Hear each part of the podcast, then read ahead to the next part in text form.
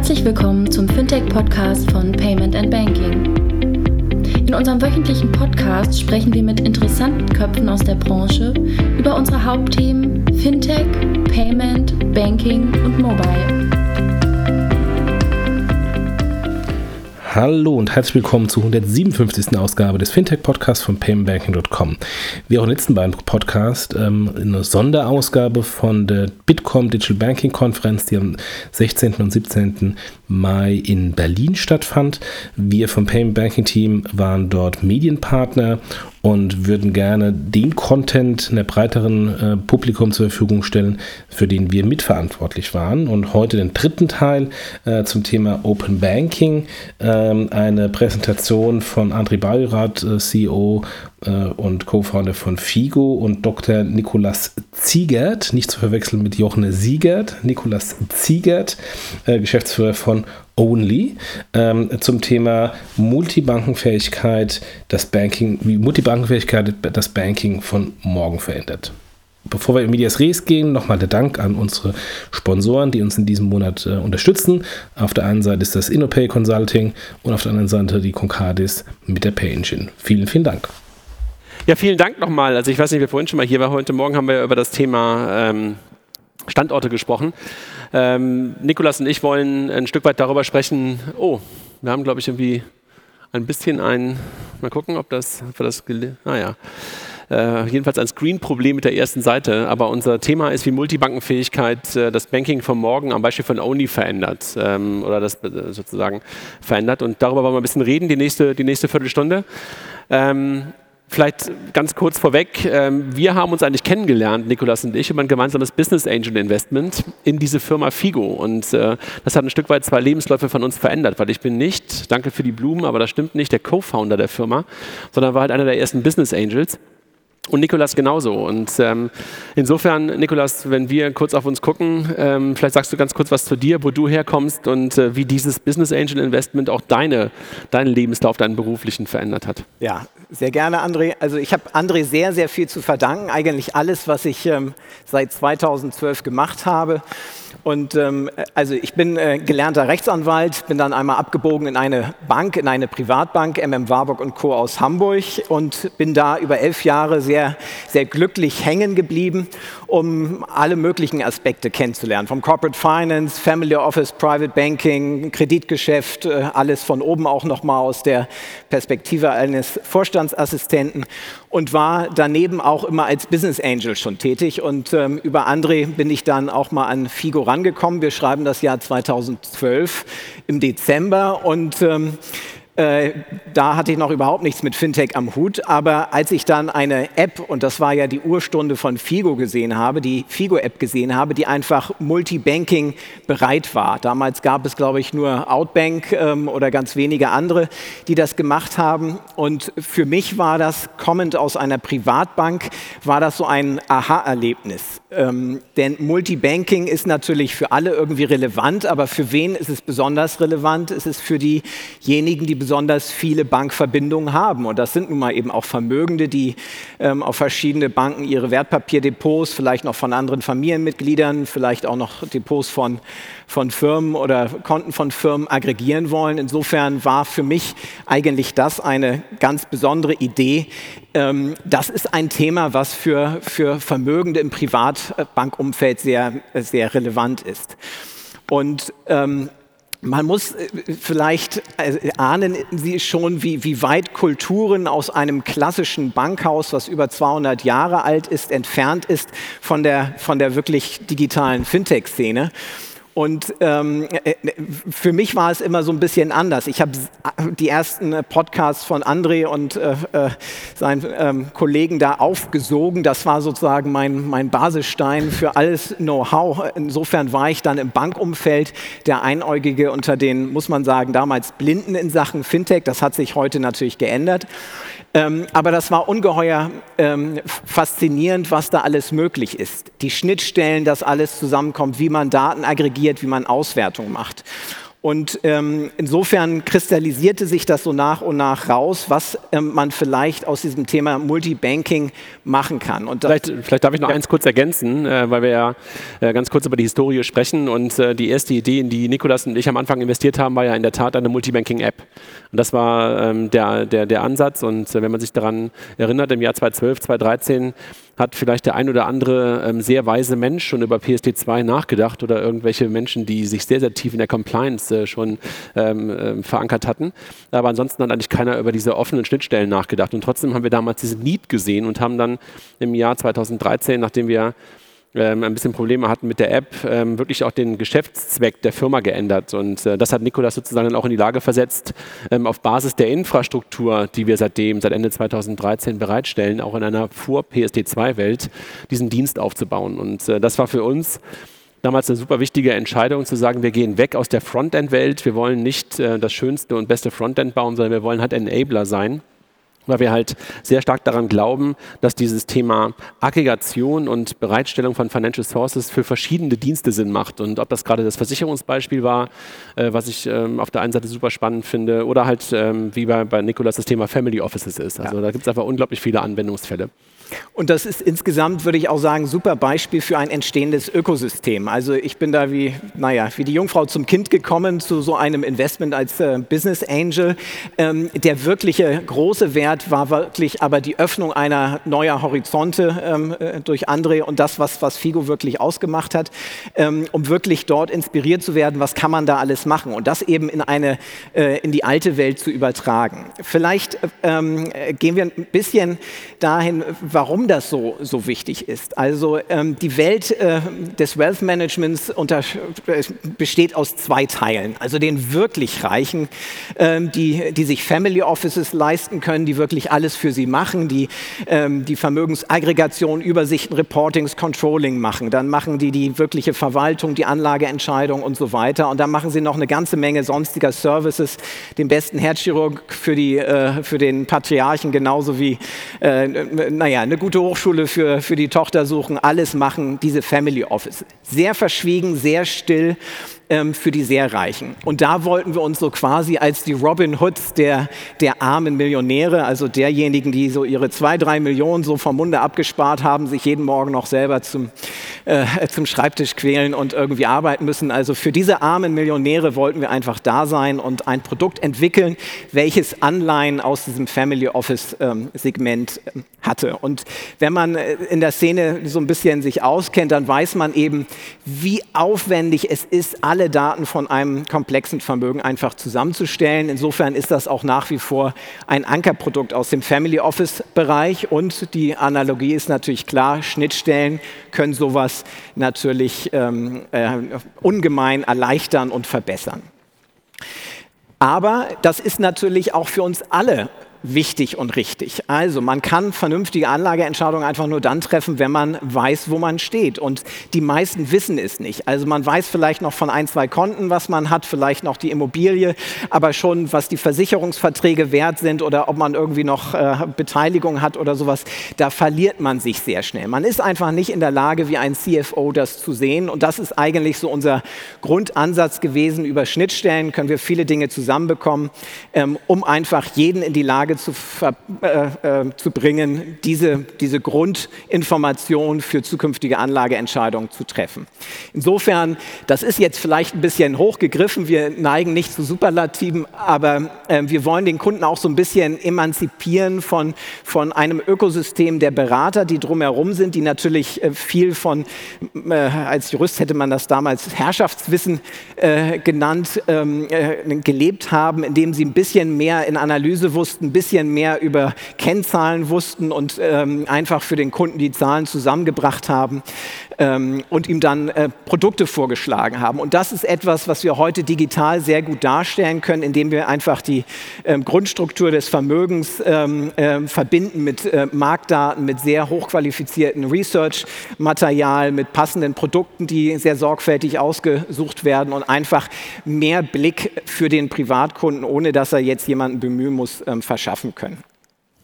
Ähm, hier gehe ich jetzt ähm, nur mal ganz sporadisch durch. Wie sieht sowas aus? Also das ist die App, die einfach links sieht man Multibanking. Sie können da ihre, die Depots der Enkel und äh, äh, Ehefrauen und alle übersehen. Sie haben die liquiden Assets. Wir haben eine Möglichkeit, wenn Sie ein paar Eingaben reinmachen, über eine Schnittstelle zu einem Datenanbieter Immobilienbewertungen zu machen. Ähm, Sie können natürlich Ihr Bitcoin Gold anbinden, bewerten, aber auch alle anderen Dinge, Kunstgegenstände etc. Die können wir leider noch nicht ähm, direkt bewerten, aber sie tauchen einfach in der Übersicht in der Portfoliostruktur auf. Und wir müssen eben auch Geld verdienen. Deswegen haben wir den Only Club ähm, aufgebaut, in dem wir jetzt ähm, Produkte featuren, wo wir unsere Nutzer aber nicht nerven wollen, sondern ihnen einfach ein Angebot machen, dass man immer selber ein Gefühl aufbaut, was gibt es für Produkte, die vergleichen kann. Und wenn man dann wirklich sagen will, das ist was für mich, nachdem man vorne gesehen hat, dass Bargeld drückt, dann kann man dort ähm, mehr Informationen bekommen und in Kontakt mit den ähm, Emittenten geraten. Ähm, wo läuft das alles hin? Sie haben am Anfang so ein Bild mit viel Mahagoni auf dem Screen gesehen. Das ist Stand heute noch richtig, aber so Ende des Monats ähm, kommt ein neues Update ähm, raus, wo wir uns eben ein bisschen ähm, modernisieren, trotzdem noch diesen Antlitz des gehobenen Wealth Managements rüberbringen wollen.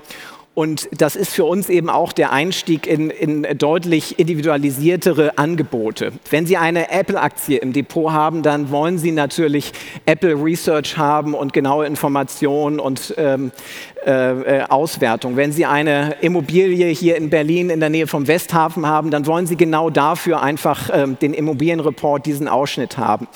Wenn Sie gerade jetzt viel Geld haben, was Sie anlegen wollen, dann wollen Sie eben da passgenaue Vorschläge machen. Und so fließt eben alles ähm, zukünftig zusammen und das ist das Projekt, an dem wir ähm, arbeiten. Nikolas, vielen Dank sozusagen auch so für den, für den Einblick in Only und was ihr tut und äh, einfach ein wunderbares Beispiel, wo Multibankenfähigkeit, Aggregation einfach schon ähm, sehr, sehr viel Einfluss auf, auf Produkte hat. Und wenn wir nochmal versuchen, den Bogen zu schlagen, dann merken wir halt generell, dass momentan Technik auf der einen Seite, das äh, haben wir seit 2012 schon gemerkt, also jedenfalls im Bereich Fintech und jetzt auch Regulatorik mit PSD2 und mit Sicherheit auch noch sowas äh, kommendem wie PSD, wie auch immer sie dann heißen mag, 2a oder 3, ähm, zu einer nachhaltigen Veränderung des Banking führen wird. Und ähm, ich glaube, eines der wichtigsten, einer der wichtigsten Punkte ist, dass halt Bank und Banking nicht mehr eins ist. Ja, also wir sind es einfach gewohnt gewesen. Wir haben es auch gerade schon von den Kollegen von der Hallischen ähm, gehört, dass Banking bis vor kurzem ähm, eigentlich immer noch bei der Bank stattgefunden hat und dass es sozusagen eine Symbiose gab. Banking und Bank war eins und ich habe Banking bei meiner Bank gemacht und das Thema verändert sich halt nachhaltig. Ähm, und Nikolas hat es gerade gezeigt. Also wir reden ja bei Only nicht von einer Bank, sondern halt von einem von zwar eine Bank beteiligten Joint Venture, aber letztendlich ist es ein Service, den nicht eine Bank zur Verfügung stellt, sondern das, was die W&Z Fintech äh, zur Verfügung stellt mit der Marke Only. Will heißen, was wir hier wirklich sehen, ist, dass Bank und Banking ähm, nicht mehr eins sind und natürlich haben Banken die Chance, auch in diesem, in, in, in diesem Umfeld unterwegs zu sein und sozusagen auch das Banking der Zukunft zur Verfügung zu stellen. Aber wichtig ist, dass es der Kunde mittlerweile frei entscheiden kann und das ist einfach ein sehr, sehr wichtiger Punkt. Ich komme, glaube ich, nicht mehr weiter. Hm. Ja, wir haben, ich habe gerade die Macht verloren sozusagen über die Fernbedienung, aber der Kunde hat die Macht jedenfalls gewonnen im Bereich des Bankings, ähm, weil er einfach die entstehende Informationshoheit für sich nutzen kann. Und ähm, der Kunde entscheidet in der Tat darüber, wo er und mit wem er Banking machen möchte äh, und wo er sozusagen seine Daten aggregiert. Und äh, das ist etwas, was du tust, dass du sozusagen um die armen Millionäre buhlst, ja, die halt äh, zum Only-Kunden werden. Ich finde es immer wieder ein schönes Wort, die armen Millionäre, äh, die, die armen Reichen sozusagen. Wir, wir, haben unser Büro in der Hamburger Schanze, also da ist es ähm, die armen Reichen. kommt das besonders gut an, für wen genau. wir arbeiten. Ähm, und das ist etwas, äh, wo man halt sieht, dass der Kunde in den, ähm, in den Vordergrund gerückt wird. Und ganz, ganz wichtig ist damit für Banken, und wir haben ja auch ein paar Banker, glaube ich, hier im Raum, ähm, das ist der, eigentlich ist es eine Phrase, aber aber es ist einfach so unfassbar wichtig, dass man halt versteht, dass der Kunde in den Mittelpunkt des Tuns gestellt, äh, dass der Kunde in den Mittelpunkt des Tuns gestellt wird und äh, die User Experience einfach der entscheidende Faktor der Zukunft sein wird. Die User Experience, die wir tagtäglich erleben und ich habe das gerade von den Kollegen von der, von der Hallischen ja auch gehört, dass sie gesagt haben, ich brauche Touchpoints. Mit Versicherungen beschäftigt sich keiner wirklich richtig gerne, also muss man halt das Thema Banking integrieren. Und da merkt man halt, was Banking oder Bankdaten, Bankinformationen, auch das Thema Payment für eine entscheidende Rolle für solche Dienste hat, ja, weil das einfach Alltagsrelevanz darstellt. Und das ist für dich ja auch ein wichtiger Punkt, dass du nicht nur illiquide Mittel darstellst, sondern halt vor allen Dingen halt auch die Zahlungskonten, die Depotkonten darstellst, weil das die Informationen sind, wo wirklich eine tagtägliche Relevanz da ist und wo auch eine tagtägliche Veränderung stattfindet. Und insofern sind diese Daten halt so unglaublich wichtig in diesen Diensten und die in den richtigen Kontext zu bringen. Aber echt, das aller, aller, aller Wichtigste dabei ist, dass wir die User Experience in den Mittelpunkt stellen und uns hoffentlich endgültig von schlecht gemachten Apps und von schlecht gemachten Diensten ähm, von Banken und von Banking-Anbietern verabschieden können. Ähm, und insofern, Nikolas, seid ihr ja auf einem guten Weg, äh, auch in eurer User Experience das in den Mittelpunkt zu stellen und uns alle wirklich mit vernünftigen und schönen Diensten auszustatten das war es eigentlich ähm, so ein Stück weit ähm, von, von, uns und äh, ich möchte ganz gerne schließen, dass es, dass es etwas äh, gibt, ähm, was halt super wichtig für das Thema Banking ist, nämlich Vertrauen. Und ähm, da müssen sich, glaube ich, alle darüber im Klaren sein, dass das nicht mehr gegeben ist. Also so bei deinem alten Arbeitgeber ist es ja so normal, dass man eigentlich sagt, okay, ich bin die Warburg Bank, ja, und da ist sozusagen Vertrauen gegeben, aber mittlerweile entsteht Vertrauen halt durch andere Arten und nicht mehr dadurch, dass man einfach da ist, sondern durch positive und dauerhafte Nutzungserfahrung. Ja? Und die entsteht wiederum durch vernünftige User Experience und hohe Alltagsrelevanz. Und das ist super wichtig zu verstehen, wenn man halt auch zukünftig für den, Bank, äh, für den Bankkunden die richtigen Dienste zur Verfügung stellen möchte. Ja, das war's von uns. Äh, Nikolas, das ist äh, euer, euer Slogan, Be Your Own Bank. Und ähm, ich danke dir, dass du, dass du mit auf der Bühne warst und äh, übergib nochmal das Schlusswort an dich. Ja, danke André. Also mein, äh, ich bin äh, André. Ich kann es gar nicht so häufig wiederholen, wie es müsste. Zu großem Dank äh, wirklich verpflichtet. Be Your Own Bank Only liegt wirklich alles an dieser Inspiration. Und ich glaube, dieses Zusammenfassen vielleicht von vielen Guten aus der alten Bankwert, von Werten, von, von Themen, die dort wirklich auch sehr gut über Jahrhunderte bearbeitet worden sind mit neuer Technologie. Da liegt jetzt die Schönheit ähm, der Zukunft und wir haben alle Spaß daran, daran zu arbeiten und ähm, ich lasse mich weiter inspirieren. Vielen Dank, André. Gerne. Vielen Dank für den tollen Vortrag und auch noch Emotionen, wie bei der Oscarverleihung hier fast am Ende.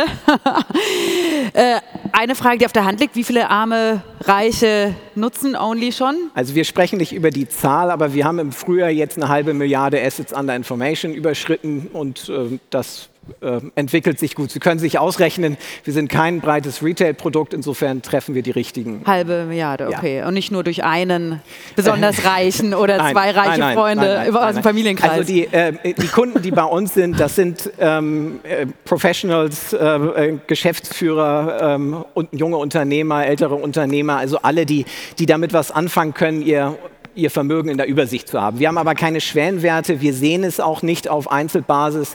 Wir erheben natürlich statistische Daten, aber wir gucken nicht durch. Also ah, okay. jeder kann sicher sein, wir gucken niemand aufs Konto und auch nicht auf die Adresse der Immobilien. Ähm, aber das würde ich sagen, ist einer der, der, größeren Erfolgspunkte, dass die Zielgruppe wirklich anbeißt. Mhm. Äh, apropos Schwellenwerte, also es gibt keine sozusagen Mindestsumme, ab der ich äh, Sinn mache in nein, der App. Nein, also das liegt einfach daran, wir verwalten in, nicht in dem alten Sinne, dass wir das Geld nehmen und da Entscheidungen treffen, sondern wir bieten ein Tool, dass man sein Vermögen selber verwalten kann und selber in den Überblick bringen kann, die Immobilien selber bewerten kann und alles einfach mal äh, gut versteht, was man dann so hat. Mhm, aber ihr habt wahrscheinlich auch ganz spannende Daten von wegen, was denn die häufigsten illiquiden Assets sind. Was haben denn die Reichen so? Vor allen Dingen ja, Häuser, Boote, ja, also Kunst. Ich, tatsächlich, also äh, wir haben tatsächlich angebundene Yachten, aber äh, so von den die Top 3, 4 sind natürlich Immobilien, Gold, Private Equity, Venture Capital ähm, und dann kommen Autos. Also wir haben einen zweistelligen, mittleren zweistelligen Betrag an Autos, die angebunden sind, einen Millionenbetrag. Also die Deutschen haben immer noch wirklich große Freude. Insofern war das mit den Oldtimern gar nicht so weit hergeholt. Mm, wir haben schon einige getroffen, die Probleme haben, ihre Immobilien zu kaufen, weil sie die entsprechenden Garagen ja. für ihre Oldtimer-Sammlung auch brauchen. Fragen aus dem Publikum zu Only?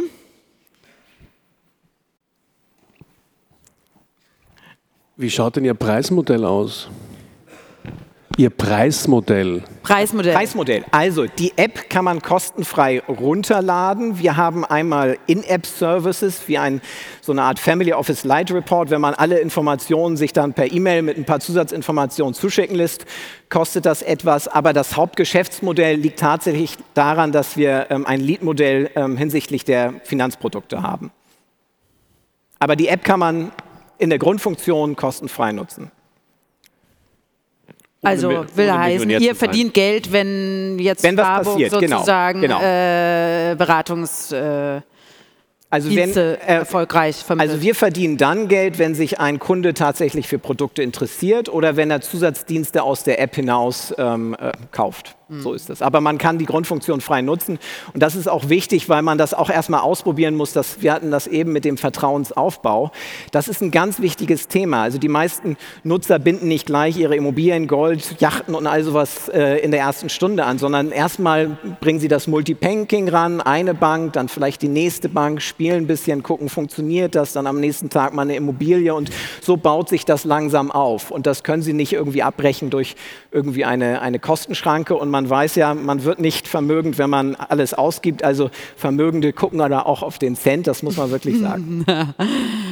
Wenn es keine weiteren Fragen gibt, sage ich herzlichen Dank und Applaus bitte für André Bajorat und Nikolaus Ziegert. Vielen Dank.